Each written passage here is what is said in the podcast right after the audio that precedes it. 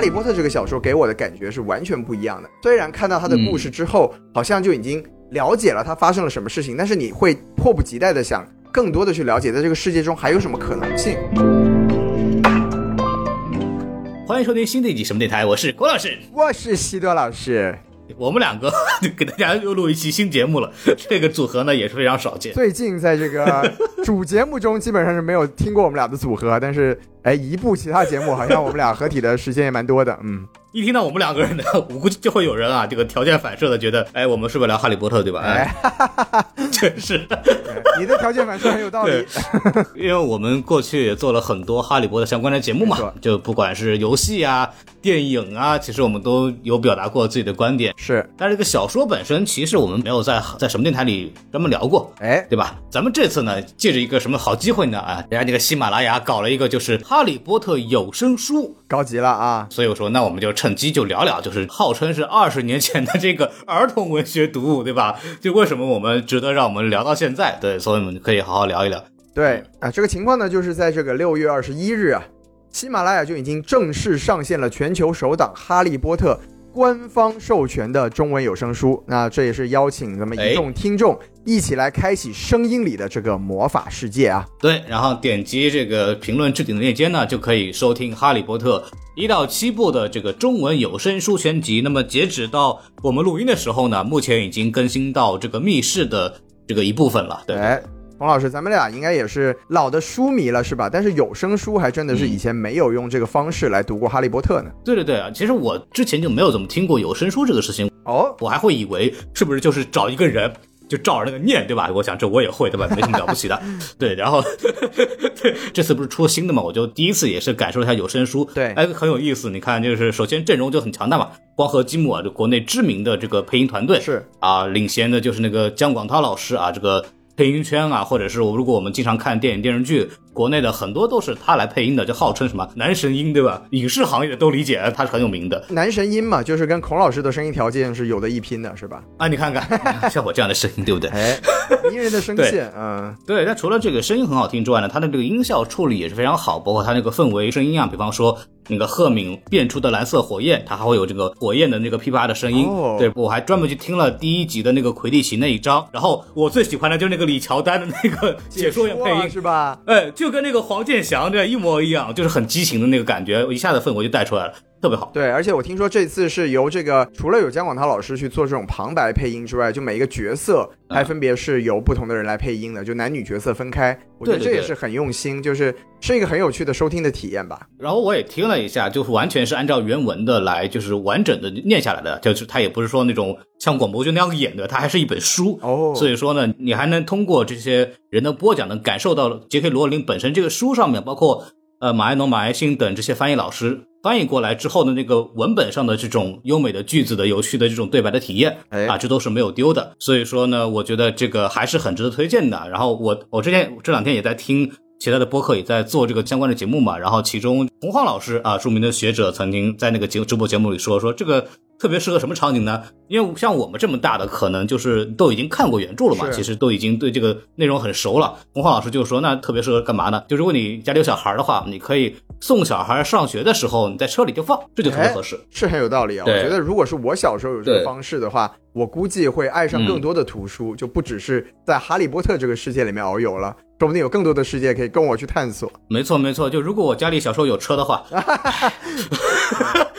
咱们小时候都是我的父亲在前面拉着三轮车，然后就给我给我念，是吧？哎呀，不至于，不至于。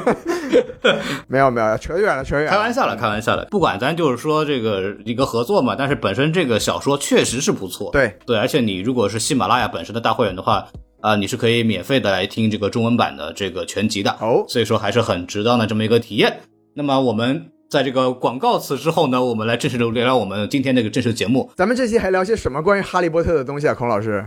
我和西多老师对吧？大家也都很明白，熟读《哈利波特》老哈迷了。从两千年中文版第一次引入之后，我们就第一时间都已经看了。所以说，我们对《哈利波特》其实有很多的情怀，包括我们也都很熟悉他的很多故事。所以，我们也可以先从这个小时候的经历开始嘛。就是我其实特别想问西多老师，当你小时候第一次读到这本书的时候，你的这个体验是什么样子的？哎，其实我觉得你要说真的去回想说具体是什么体验呢？真的想不太起来了。我就能记得的就是当年怎么说，就是你读完第一本小说之后，因为你就是很想知道这个世界里面还会发生什么事情。我觉得这对一个孩子来说真的是很重要的，因为我们以前小时候嗯吧，我们念书总感觉是一件很辛苦的事情，是一个任务。但是当你真的读《哈利波特》这个小说，给我的感觉是完全不一样的。就是你虽然看到他的故嗯事之后，好像就已经了解了他发生了什么事情，但是你会迫不及待的想更多的去了解，在这个世界中还有什么可能性。我觉得这真的是从我这个经历上来讲是非常难得的一个读书的感觉。我不知道孔老师有没有相同的感觉呢？呃，我其实读的时候就感觉它让我在厕所的时间增加了无数倍。哎，是 对我之前也在别的节目聊过嘛，就是我当年也是抱着试试看的心态尝试了一个疗程，结果就是顺利的得了便秘是吗？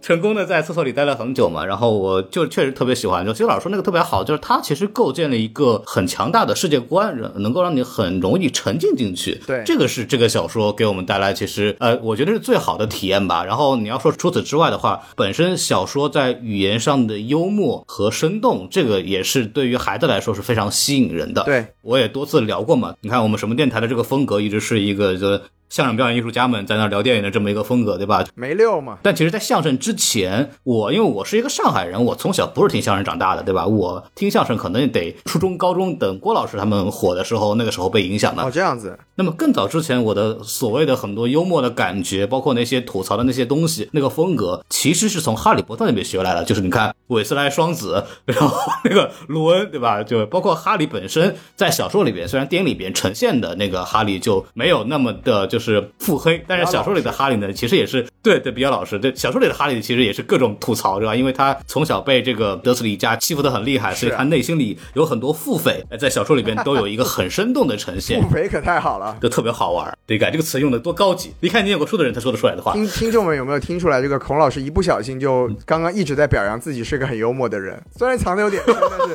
我一定要帮大家点出来啊，真的很不错呢。但但凡你们能够坚持听什么电台到现在的人，你们肯定得因为这个留下来的，对吧？有道理，有道理。总不能说因为我们聊的电影很聊得很专业吧？您不要这样，我们是在幽默中透露出专业好吗？啊，好的好的，我们专业的很幽默，哎，可以，可以，可以。对 还想骂人。对，刚才孔老师说到了，就是这个《哈利波特》吸引我们的一个很重要的原因，就是他创造了一个世界观。嗯，那它这个就不仅哎是说它创造了一个世界观，而且它有一个特殊的属性，就是它是属于半架空的世界观。怎么说呢？咱们有一些魔幻作品很有名的作品，比如说像《指环王》啊、《权力的游戏》这种，它其实是全架空的，就是它这个世界本身在现实世界里面是不存在的。然后，但是小说的这个作者，他根据他们自己强大的这个知识储备啊和这个构建世界能力，对是生生的创造出了一个完全原创的世界出来。那这样的世界当然很嗯精彩，然后我们也在里面读出了很多的快乐，很多的故事。但是对沉浸感呢，从一定意义上来说，它就不如《哈利波特》这种半架空的设定。那什么叫半架空呢？就是说它不是说完完全全全新架构出来的，而是说从这个现实世界中去衍生出来的。也就是说，我们一方面嗯是在一个我们现实中接触不到的世界去经历这些故事，或者说去阅读这些故事，但另一方面，我们依然可以想象，它离我们就一线之隔，我们好像跟它对距离并没有那么的遥远。我觉得这一点其实是非常重要的。对，就会有一种你好像真的拿个筷子伸伸手，然后骑着公交车就过了那种感觉。哎，您您还是这个筷子就不要乱戳了，好不好？有点危险啊，有点危险。嗯，如果我一一举筷子，然后那个骑着公交车开进来，哦，认错了，不好意思，再见。然后说，哎，别别走啊！结果这就是这就是孔老师小时候一直跟身边人讲的故事，但是没有一个人相信他。哎然后他们停下来，然后坐下来，然后检查你，哎，你的这个杖心啊不对，好像是实木的，走了。我这个杖心是这个吃货的杖心，来自蔡澜老师的一根头发，是吗？怎么说呢？就是我跟你感受也很像，就是我小时候读到的时候，你看他有自己的政府，你看他也有自己跟麻瓜沟通的渠道。包括他有自己的银行，还能跟麻瓜进行货币兑换。大家如果听过之前这个钱粮的胡同那播客里边，他也讲过它里边的金融体系，对吧？就是是的它是一个，咱们就是小说本身的话，其实跟英国本身是息息相关的。没错，没错。对，就比如说这个小说里面一开始一个最重要的剧情之一，就是说哈利他们去上学嘛，对吧？那他们经过的是什么地方呢？嗯是这个伦敦国王十字车站。这是一个现实中就存在的车站啊。对，我还去过。哎，对啊，你看孔老师这种这种朝圣者，还专门去过那个地方，但不知道你有没有去那个九又四分之三那个柱子那里撞一撞呢？因为我在英国的时候待了大概有七天，但是我平常经常去的是 Charing Cross，就是我平常其实坐那个轻轨，就伦敦也是那种城铁嘛，然后你可以。坐那个城铁去到郊区，就是大量的人其实住在伦敦郊区的，因为市区住不起，所以我就是那个时候住在那家里边，他们是在伦敦的郊区的，然后我就经常坐那个查令十字的那个火车站，然后去到郊区，然后这样国王十字车站其实我就去过那么一回，所以说当时也没有着急去找那个东西，就很仓促，反正也蛮可惜的。说以后有机会去英国的话。可以再专门去看看，听说那边排队很厉害。对啊，全在那边排队要上学。我什么？就现在这个九又四分之三站台已经是一个现实中在伦敦十字车站就存在的一个景点了，对吧？对，那个地方还有一个就是嵌在墙里的那个推车。对，您说您确定您说的不是这个环球影城的景点吗？啊，不是，那个地方真的有一个。对，然后网上有个特别火的视频，就是有两个人穿着这个哈利波特魔法校袍的那个装扮，往那个墙上那边撞。哦，不行，又被封住了，然后就走了。就网上有一个小视频特别火，这不就是第二部里面的一个小情节吗？那个还是很亲切的。没错，没错。哎，嗯，对，然后包括其实刚刚孔老师说到这个查令十字街，那我们其实之前也聊过，这就是对角巷的所在处嘛。破釜酒吧背后的墙其实就在那个 Charing Cross。也不知道您当时这个做这个城铁的时候有没有拿起您手上心爱的小雨伞去敲敲那个天井里面的墙？哎，如万一真的打开了呢，对吧？哎，对，这个说的很有道理。在英国，你每天每时每刻都得带伞，我觉得这个设定非常好，很有道理。哎，所以我当时从那里边购物出来以后，就坐上我的小火车，然后就来到伦敦郊区，就开始熬制魔药了。对，哦，对，你看又开始做梦了，是吧？对，就拿起我的筷子，然后搭乘骑士公交车。您一个您一个中国的魔法师，怎么就跑到英国去留学了呢？哎，这个反正还是要魔法交流的嘛，对吧？这个也在一个小说里面提到，这个我们是有跨国交流的。对，真的是啊。咱们说回来，就是那个除了这个，刚说地理位置，你看它跟伦敦啊，跟英国其实有紧密相关。包括，哎，其实我要说，你说霍格沃茨魔法学校在哪里？在苏格兰，苏格兰吧？哎，对，那个苏格兰高地。如果大家看过第二部的时候，其实他们现在已经在这个有声书里已经更新到那边了。就是他们 开着那个车，然后一路向北嘛。对，向北去哪儿呢？就是这个苏格兰。然后有很多传说啊，说那个其实霍格沃茨在那个尼斯湖那边。我记得网上我还看到过一个比较有意思的一个画面，就是有人做了一个霍格沃茨地图。哦，对，然后。它在里边显示的就是那个翻过一座山，然后那个山的背后其实是霍格沃茨学校，因为那个苏格兰都是那种高地嘛，就是那种丘陵地带，有点那个意思。对，它有点像山一样。呃，牦牛什么的我就不说了。对啊，这个不重要啊，就是它在那个山的那个地方呢，还专门设计了一个小彩蛋，就是在那个山的那个所谓的尽头啊，就排了一堆人，那个麻瓜在那找霍格沃茨在哪里，就非常有意思，这个还挺逗的。可见嘛，这也是和现实世界紧密相连的一个反应，就是。不仅是像我和孔老师这样的中二的少年，世界上有很多人，就包括这种很多哈利波特的读者，都是坚信着在我们的身边就有这么一个魔法世界，我们每时每刻都在想办法去找到它。包括那个之前我们也聊到，就是多比的墓啊，目前为止还在那个他们拍摄的那个那个海滩那个地方。是的，是的，对，然后就特别逗。哎，除了这个地理的关系之外，其实。啊，一方面是地理的这种相近性，就让我们觉得我们随时有可能走进去；那另一方面就是这个魔法世界有很多设定啊，它其实跟这个现实世界也是有一定的这个对应关系的。这也让我们觉得这个世界和我们的世界是有所联系的。没错，没错，看他们那边也有这个魔法部的政府部门。对。对吧？然后也有什么比赛？你看也有球赛。之前我们就就比如说魁地奇世界杯呀，对，其实就是跟世界杯是一样。你看有这个循环赛，有小组赛，然后小组赛里边淘汰什么十六分之一决赛、八分之一决赛，然后决赛这样的东西。哎，然后也是四年一届，对吧？就非常有趣，懂得挺多啊，孔老师。然后包括它的整个设计，其实也是综合了，比方说英式橄榄球，包括是足球的一些比较好玩的这种打法吧。我觉得就总体来说，罗琳其实在现实的社会里边，其实汲取了相当多的养分来。去去丰富他这个魔法世界的这么一个一个设定是。那我们要去聊的话，其实我觉得罗琳在借鉴最多的应该是中西方的很多，尤其是英国的吧。我觉得那种传统的传说啊，或者是文化的一些梗，哎，比如说呢？呃，人物的命名，比如说赫敏，赫敏那个就是来自于 Hermes。我们之前也聊过麦格教授，对吧？Minerva，Minerva 就是雅典娜的罗马名字，对吧？就雅典娜是象征智慧的、教育的女神，对吧？这个也可以都对上。然后包括里边还有一些魔法生物，其实都是有历史记载的。我们不能说它是真实出现过的，至少在西方的这个传说当中也经常出现过。比如说呢？那比方说我们在第一集的时候，魔法石的里边，大家都知道有一个挪威脊背龙，对，诺伯嘛，就是海格想养的那个小龙。对，哎，对。然后这个龙在魔魔法世界里边其实非常重要，在哈利波特小说里边，它应该是出现过最强大的魔法生物，应该没有之一了，对吧？稀有动物然后在这个小说里边，很多种啊，很多种，你看，比方说像。这个挪威脊背龙就按照设定呢，它是像一个大蜥一样的这么一个背上全是鳞片，并且它是有毒性的。你看在小说里边其实也有，那个龙都把这个海格的大拇指都给咬破了啊！这个应该也是在整本小说里边海格唯一受伤的一次。哦，对，还烧了海格的胡子嘛，是吧？对，海格的破坏力就是非常的加倍。对，然后这个我觉得非常有意思。是，然后除了这个挪威脊背龙之外嘛，就是大家如果听到第四本的话，就会发现这里面的这个龙的设定和咱们中国也是有关系的。比如说里面有一种火龙，就叫中国火球。那中国火球就是跟咱们中国这个意象也很相似嘛。就比如说它有这个火红色的鳞片，就和我们这个喜欢红色的国家非常的哎有这个文化的溯源感。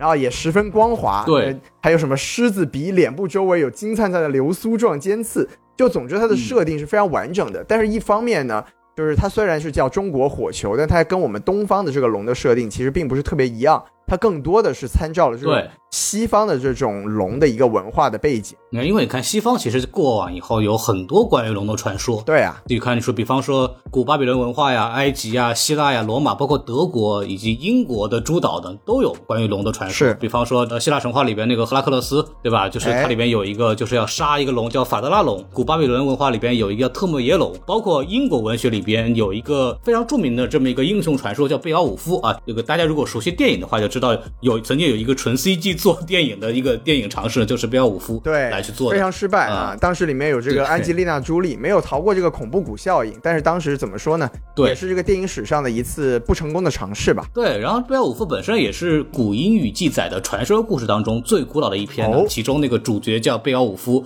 就是杀死了这个海怪格兰德尔和他的母亲之后呢。啊，就成为了这个叫耶阿特的国王。然后他统治五十年之后呢，就有另外一只怪兽出现了啊，这是一头这个会喷火的龙。哎，你看龙出来了，哎，对不对？原因是什么呢？就是有一个奴隶呢，就偷走了他看守的这个宝藏里的一个金杯，献给他的奴隶主，对吧？然后就希望跟奴隶主这个修复关系。然后这个龙发现自己杯子被偷了之后，大发雷霆，冲入了这个亚特王国四处破坏，然后统治王国长达五十年的贝奥武夫一个老老人，对吧？就选择与龙搏斗，最后两败俱伤。对对对，事情。孔老师这个讲的这个故事也很明显，可以听听得出来。就如果大家是电影迷的话，看过这个《霍比特人》，里面有这个史矛革的形象。嗯这也是很典型的，就是西方的龙传说，就是那种特别喜欢收集这种金子、爱好财宝。这其实收集癖，哎，对，这就是一个很典型的西方的龙的这种设定。嗯、那跟咱们东方的，比如说咱们东方龙的形象，大家很熟悉，它就是这种蛇身形为主，然后没有翅膀，是腾云驾雾的，然后有。蛇的身体啦，嗯、猪的头、鹿的脚、牛的耳、羊的须、鹰的爪、鱼的鳞，这种我们是在这个小说里面看到了很多跟西方传说相关的，但是我们也很期待，就在未来有可能当这个魔法世界延展到东方之后，咱们中国这个龙的形象会不会有可能出现在这个整个哈利波特的魔法世界观里面？哎，这个就很有意思，因为其实你要溯源的话，其实中国的龙跟西方的龙它其实是有同源性的哦，是吗？对，这个西方的龙我们可以等会儿。再往后再稍微往扩展介绍一点，它有很多的种类啊。它我们都说 dragon，dragon 是一个我们不通用的这么个翻译。把 dragon 翻译成龙这个事情呢，是也是就是马可波罗当时就是来去做的这么一个翻译啊。最早是可以追溯在他那边，就是大概在元朝的时候，其实就已经把 dragon 翻成龙了。但是 dragon 这个词呢，慢说它跟我们中国的龙它是不是一件事情？dragon 这个词本身呢，它也只是一种龙。哦 dragon 它可以统称为西方的龙的一个总称，但它其实还有很多的分支，这个我们一会儿可以聊。那么我们先说这个中国龙和西方龙的这个同源的这个区别，对吧？因为我们中国的龙啊，这个源远流传。仰韶时期就已经有中华龙的这么个形象了。那么仰韶时期什么时期呢？就是三皇五帝时期，啊，那就非常久远了，对吧？哎，当时就已经出现了就是龙和虎的这么一个用贝壳码成的形象，然后就已经非常接近于我们现在看到龙了。但是其实我们知道的是，中国的这个龙的这个形象呢，呃，随着这个时间的更迭，它其实不同朝代是不一样的。这样子，比方说，就是其实很多早期的时候，我们发现隋唐的那个龙的形象呢，它比较像猪，叫猪首龙，就就那个新龙龟文化吧，大概就是什么八千年、一七千五百年前，听起来像是一道菜呢。对，然后但是比较有影响的关于这个龙的传说呢，就是其实是蛇传说，这个也是学者叫闻一多先生，他当时在四十年代的时候考证过的。他的这个理论呢，当然这个也是一种说法，这个众说纷纭嘛。这个其实这个龙图腾的这个最早呢原型就是这个蛇图腾，那么蛇图腾的氏族呢，就是消灭了不同的图腾，什么什么牛啊、鹿啊什么的，就把什么牛角、鹿角加在蛇身上，然后又加上什么其他的一些什么马啊什么那些动物的这么一些特征，最后经过长期发展呢，就变成了一个我们现在的龙图腾的这么一个形象。哦当然了，这个闻一多老师的这个龙图腾的这个形象呢，其实也有很多的不同的考证，甚至还会有这个银口坠龙，就是传说当中真的有龙存在的这么一个故事。当然，我们现在看到的五爪金龙这样的形象呢，其实是清代才正式来这个定下来的。这样子，对，那么往回说，那么西方来说呢，它其实最早这个龙呢，十三世纪呢，其实也在法语里边就有这个词。然后这个法语这个词呢，是最早是来自于那个 Draco，Draco 呢就是古希腊里边的一个关于龙的读音。德拉科，这不是马尔福的名字吗？没错，Draco 这个词呢，其实在拉丁语里边也代表这个巨蛇的意思。古希腊语里边还有个词叫 Draken，Draken 就是就巨大的海蛇、海怪啊这样的词。其实这个词呢，其实在这个加勒比海盗里边也出现过。哦，所以我们可以看见的是，我们无论是东方还是西方吧，最比较早的时期吧，其实都有就是龙是蛇幻化而来的这么一个一个问题。有道理。啊，当然我们可以看到，你看这个东西方的这个龙呢，虽然都好像建立在同样的一个现实动物的这个基础上，但是由于这个一个发展脉络不同呢，我们对同样这个龙这个概念呢，就在两边呢发展出截然不同的这么一个形象和象征意义。东方的龙里边，它是一个我们氏族、我们中华民族不断蓬勃发展、统一的这么一个象征，它成了我们这个民族的象征，我们是龙的传人。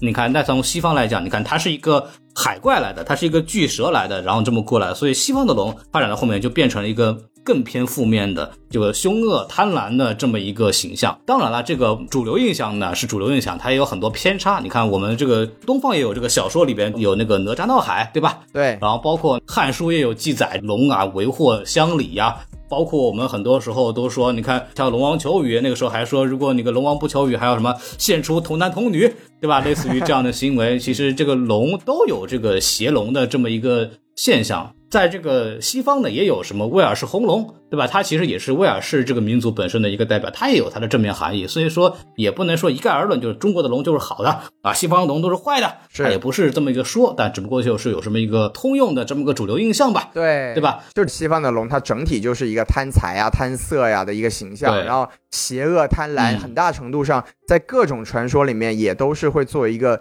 骑士的一个垫背的神器嘛。只要对对对，只要勇士屠掉了恶龙，他就会变成一个英雄。那其实，在这个小说里面，在哈利波特的设定里面，它很大程度上也是借鉴了这种西方的，就是龙始终是作为一个对手存在的。那像这种设定呢，对，没错。它只要出现在这个小说里面，它就很容易给，尤其是西方的读者形成一种心理的共鸣感。这也就是我们说的，它有一定现实意义，可以更好的让现实中的读者去进入这个世界的一个很重要的原因。就是屠龙英雄嘛，这个一个嗯怎么说，就是西方的这个英雄传说里边的一个必备的流程啊，都有都有这么一个流程。你看，就圣经里边也有啊，圣乔治对吧？然后凯尔特人神话，这个也是罗琳最常借用的这么一个神话来源。哎亚瑟王，那兰斯特洛和特里斯坦也杀过龙，对吧？其实就有很多嘛，对。可以啊，孔老师。包括现代的这个电影的这个形象里边，我们刚刚提到的这个史矛革，包括《冰与火之歌》里的这个卓梗啊，这些所谓的龙，也都代表了很强大的破坏破坏力。对没，错没错，就都很多。那么我们往下说的话，其实你看西方的龙，我刚刚讲了啊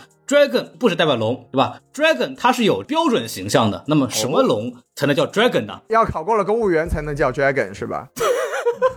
不是什么龙都可以叫 dragon 的。首先，你看你的四脚得着地，你看它它得有四肢，可以在这个地上爬，对吧？然后它还得有翅膀，那个翅膀上呢还得有那个有那个龙爪，对吧？就像那个翼龙一样。除了这个这个形体上，对吧？它有要求之外，它的这个能力上有要求。你看它还得喷火吐息，对不对？还得有这个魔力，还得有什么高级的智慧，可以跟这个人进行沟通。比方说像那个史矛革一样，这个呢才叫龙，就是你在智力上、你在形体上、你的身体上都得达到这个标准，你才能叫龙。想当龙不容易啊。对，除了这个标准的 dragon 之外呢，那还有一些其他的形象，比方说有一个叫呃 Byron 的一个一个龙，然后它就非常的像我们最早以前的叫蛇，像巨蟒一样的这么一个形象，哦，长角的这么一个脑袋，然后后面是一个长虫，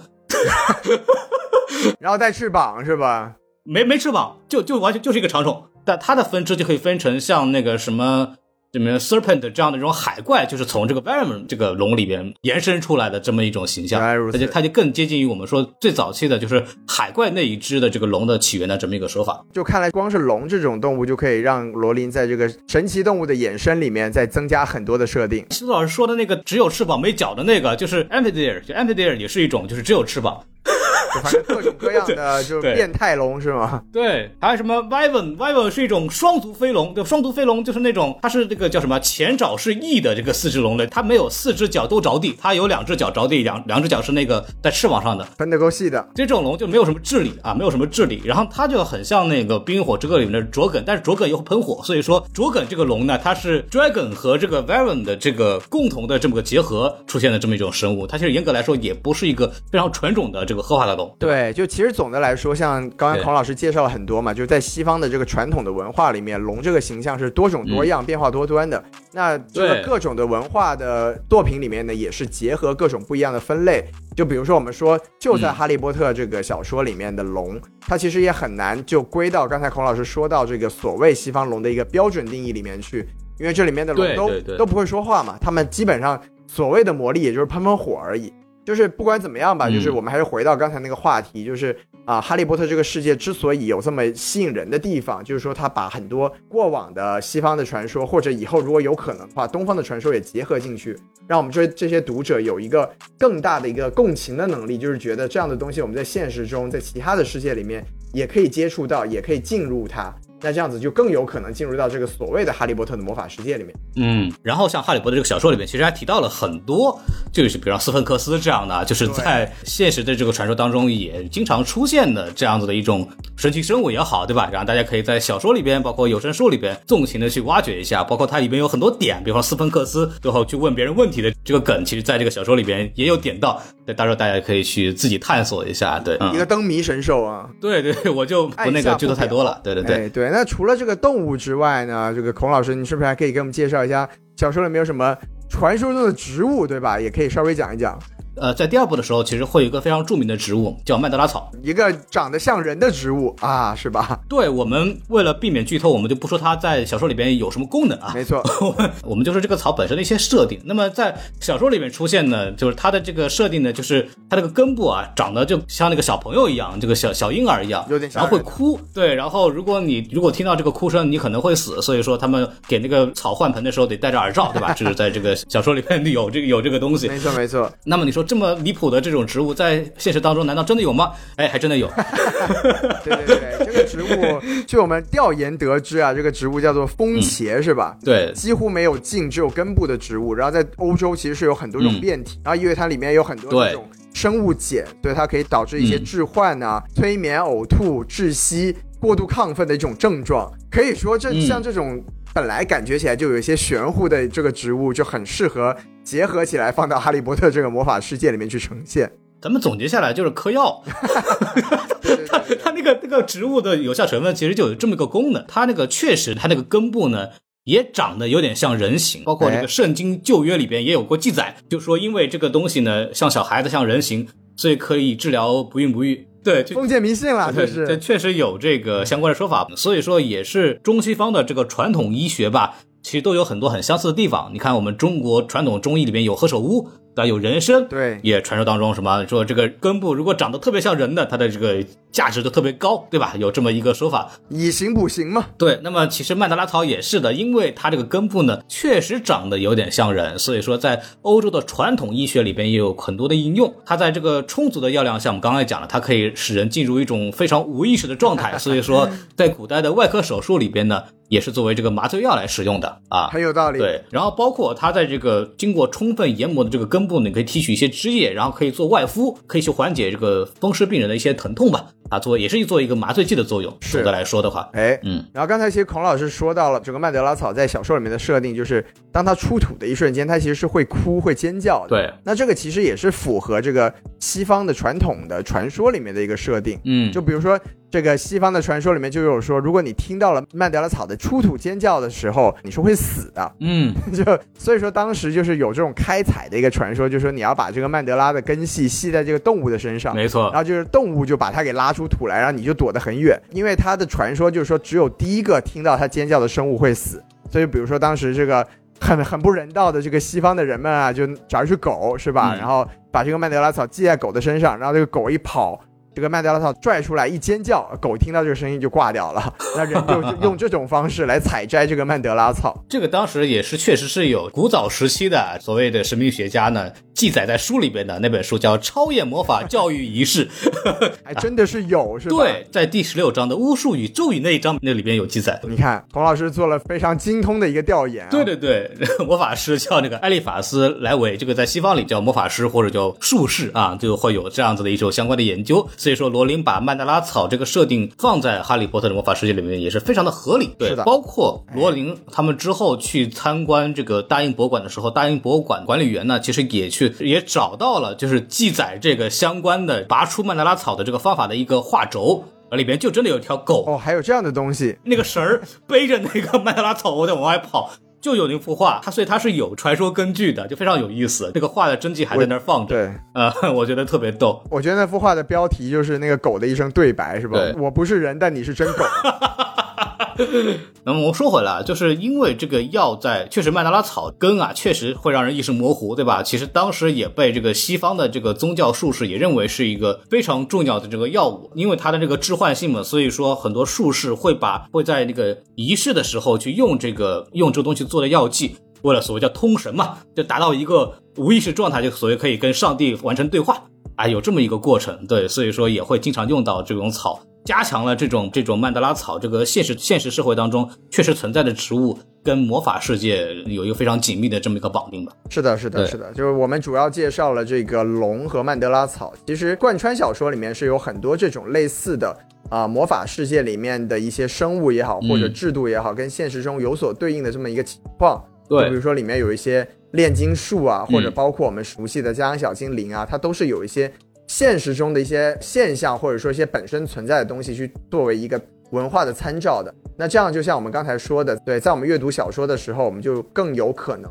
去结合现实的这个情况，就让我们觉得这个魔法世界就是真实存在的，而我们离它就是很对，尼克雷梅有真人啊，他的那个画轴是真实存在的，也是大英博物馆真迹啊。然后他们当时也是专门瞪出来，然后给罗琳看。然后罗琳当时就非常激动啊，这个是真的是我能看的吗？就很开心，画的贼好，红白黑三个元素，然后怎么个转化，那个笔记非常精美，我都想弄个复制品了。感觉其实是这个罗琳当时在创作小说的时候，是躲在这个大英博物馆里面，就是找一个馆藏，然后就创造一个新的东西出来，嗯然后结果被大英博物馆发现了。他们现在就想告诉你说，你看当时你做这些事情的时候，其实我们都看在眼里，只是没有揭穿你而已。罗琳的家里书架里边全是这个大英博物馆的藏书是吧？啊，没没听说过啊，开玩笑，开玩笑。别闹别闹啊！呃，当时罗琳其实也是说过，就是他的家里有很多这种相关的神秘学的，包括一些西方传说的那种大部头的工具书。然后他在写作里边其实大量的去参考了这些书，然后他还在跟那个博物馆的那个管理员就说：“哎，我就当时没有这个条件，我们看到的都是一些很早年的印的，就是比较的粗糙的书，我就没有机会看到这些真迹。”所以说，当他在看到那些呃尼可勒妹的那个真实的这个画册的时候，他就觉得哇，这个真的很激动。那么确实，这个东西尼可勒妹这个人真人本人确实也是在我们的这个现实生活里真的是出现过，真的有这么一个人存在。包括炼金术这件事情相关的笔记也是真的有的。当然，我们根据这个现在的推断呢，他可能那个魔法石呢应该是块硫磺，对，对 对，他通过这个相关的反应可以就弄成一种类似于这种镀金的效果，金色的效果，但它那个东西目前的化学研究呢，它应该来说不太可能实现点石成金啊，或者把黄铜变成金啊，或者类似于相关的东西，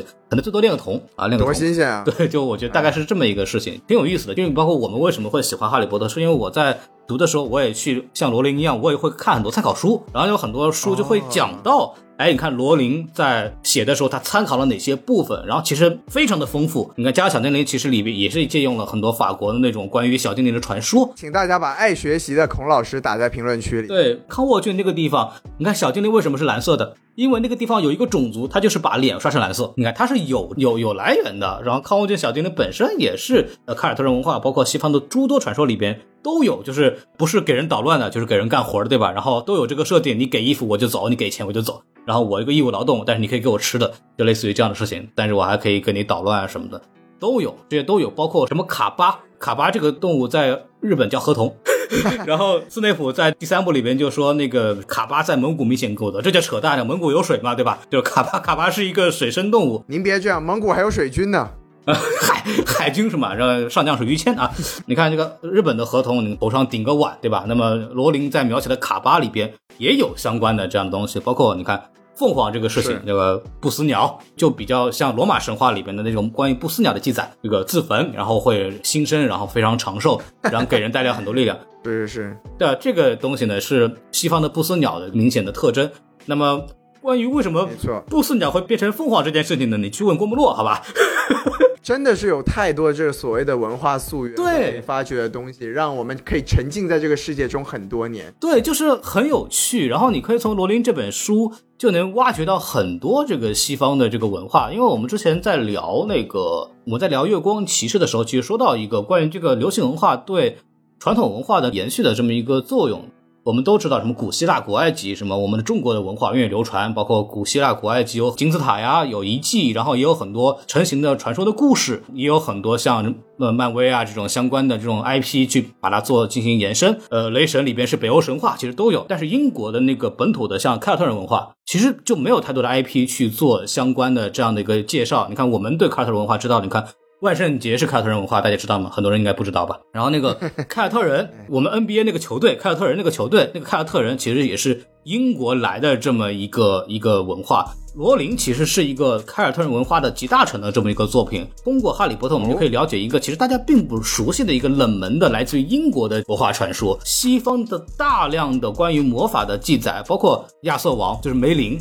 都是凯尔特人文化下来的东西，就非常有意思。就是这些东西，我们如果没有罗琳的话，其实我们作为一个中国的读者，我们作为一个观众，我们就比较少能够去接触这样好玩的东西。罗琳本身，他这本书不只是说他的从孩子来讲，他可一定是有一个所谓的寓教于乐也好呀，或者是一个非常的好玩有趣的这么一个世界观呈现也好，但他作为一个成年人的时候，我们也可以在里边找到很多的挖掘的这么一个乐趣。像你看，我们都是读过一遍的人，你看我们如果给我们下一辈的孩子去讲。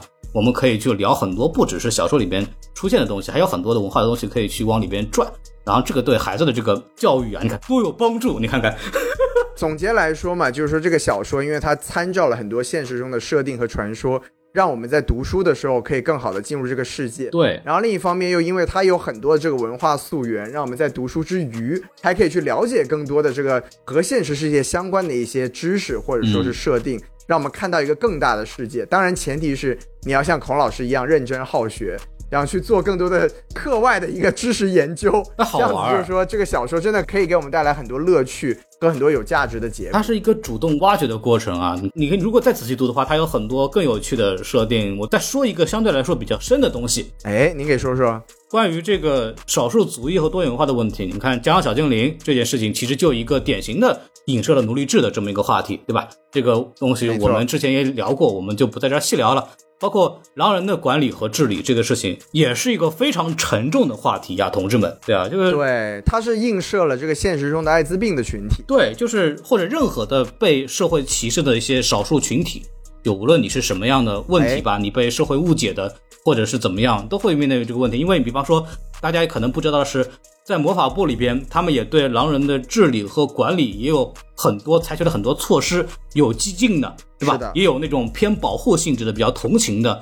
但是我们会发现，偏保护的，就是所谓的狼人联络办公室啊，类似于这样的这种比较 公益组织这样的部门，根本没有人去，就没有人没有狼人去魔法部寻求帮助，太难了呀！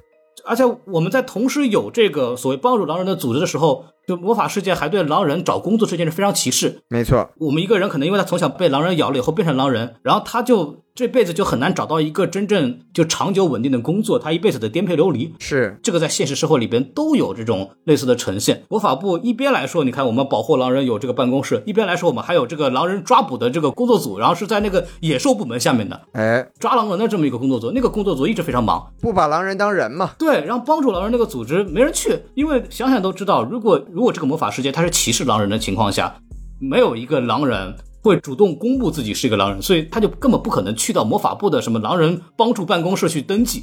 你登记了以后，我被这个社会不就彻底给歧视了吗？对，但是我不登记的话，我又不可能得到这个政府对我的帮助。对，就是一个两难的境，就尬在那儿了嘛。所以就这个在现实社会里边也有很多大量的我们的公益组织也好，我们的相关的政府部门里边的关注这些少数群体的这些组织办公室也好。他们都遇到了这样的类似的问题，就是我们想帮助的对象，他们不来找我们，但如果他们来找我们呢，他们就面临着这个直接被歧视的后果。你要帮助人，也不是说我弄一个办公室，我就拿一横幅，我就说我来帮助你们，你们来吧，不是这样的。他其实要解决的问题是很多的，你要去扭转社会的印象，你要去向上疏通，去通过立法来去给这个族群更多的保护。他有大量的工作要做，不是简单的说，没错像像赫敏里边，在这个小说里边还有那个什么家养小精灵解放前针线，就那种比较幼稚的这种偏好心但幼稚的行为，就那种行为，罗琳也通过小说告诉我们说，那样的事情它行不通的，那个困局它不是通过这么简单可以解决的，它非常复杂。即使像魔法世界这么美好、这么梦幻，给哈利波特带来这么多快乐，给我们带来那么多快乐的世界，它仍然会有阿杂的、亟待解决的问题。这个也是这个哈利波特小说给我们很多的启示，或者它跟现实社会有诸多联系的地方。这也是为什么我们持续的能从这个里边得到解读。我跟修道老师，我们做很多哈利波特的节目，然后我们跨过二十年再去返回来去读小说的时候，其实我发现每句话跟我小时候理解的又不一样，就会有很多新的想法在我们脑子里诞生。然后这个也是我们觉得这个小说非常有魔力的地方，还是很推荐大家去念。常看常新嘛。对对对，怎么来说，我们就是说了那么久，你看，我就是推荐要去看，就是如果如果大家如果没有时间看。要去听，哎，哎，这个我真的是非常好。咋说呢？作为一个普通的儿童读，我们都知道我们要教导人真善美啊，这点东西，哈利波特其实也完全做到了，就是正义里战胜了邪恶，没错。然后选择正义这边的人，后来都有一个相对比较好的结局。呃，富有爱的人、懂爱的人，他最终能够获得成功；那些不懂爱的人，他会获得失败。这些都是一些非常基础的。呃，大爱大善的这样的一个价值观的呈现，对孩子来说，对很容易理解。那么对于成年人来说，它里边有很多的社会阶层的影射，包括最后可能还会有，比方麻瓜出身的巫师和那个纯种巫师之间的一些互相的对立。是其实我们引申到我们自己在生活当中遇到的很多工作上的问题，包括一些社会上的问题，都能够得到一些安慰和解答。所以我觉得这个书啊，去听啊，它的价值已经远远超过了一个我们我们小时候看的时候是一个儿童文学读物的这么一个范畴。既有乐趣，又有教育意义，还有现实意义，可以说是符合所有人的要求，也可以让每个人都从中得到自己想要或者说意想不到的收获。说到这儿呢，我们这个节目呢，其实也就差不太多了啊，就是给大家这期节目呢，也是给大家做一个就是总体的这么一个推荐，也是聊聊我们呃为什么会对这个小说这么痴迷。我们两个人就是这么大人了，对吧？可能都三十多岁了。别说出来嘛，真的是真心的推荐给大家，如果还没有去了解这个世界的啊，就是入股不亏，对吧？就正好有这么个机会，可以去来听一听。然后呢，我们这个说到这儿呢，这个本期节目也就差不多到此结束。对，嗯然后也别忘了关注我们的微信公众号 S M F M 二零一六。对，然后 S M F M 二零一六，呃，关注我们的这个微信公众号呢，就可以加我们的机器人，然后就可以加入我们的粉丝群，跟我们一起聊哈利波特。然后我们这个最近这个因为做节目吧，就是有进来了很多哈迷啊，跟我们在一起聊，这个还是挺开心的。大家如果有相同的爱好呢，不如来跟我们这里面聊。真的，就是哈利波特这件事情，全网我不输的好吧？别的东西我们你看 DC，我们小宋很熟，对吧？黄暴内容汪老师很熟，哎，别别别，您这个啊，什么玩意儿？这个华纳内容王老师很熟。这个可以，这个可以。什么权力游戏啊，什么什么什么指环王，那个西道尔很熟。就哈利波特这个全网，就是你们过来挑战打不过的好吧，就是 就找我来聊就行了。对对对，呃，特别开心。总之嘛，就是来听我们的节目，来加我们的粉丝群，然后也别忘了上喜马拉雅去听这个《哈利波特》的有声书，然后跟我们一起聊《哈利波特》。然后我们这个节目呢，也就完成我们的任务了，然后感谢大家的收听，没错，然后呢，跟大家说一声再见，拜拜。下次再见，拜拜。